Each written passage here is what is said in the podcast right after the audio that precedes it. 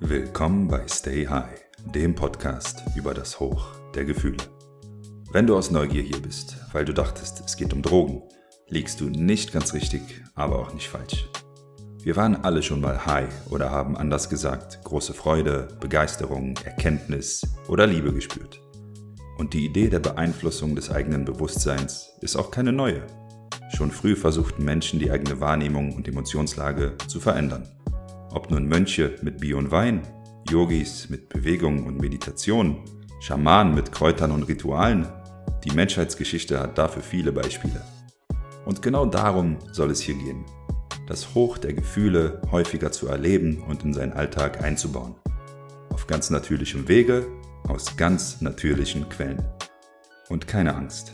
Auch wenn du nicht spirituell unterwegs bist, der Podcast wird einfach zugänglich sein und für alle wird etwas dabei sein.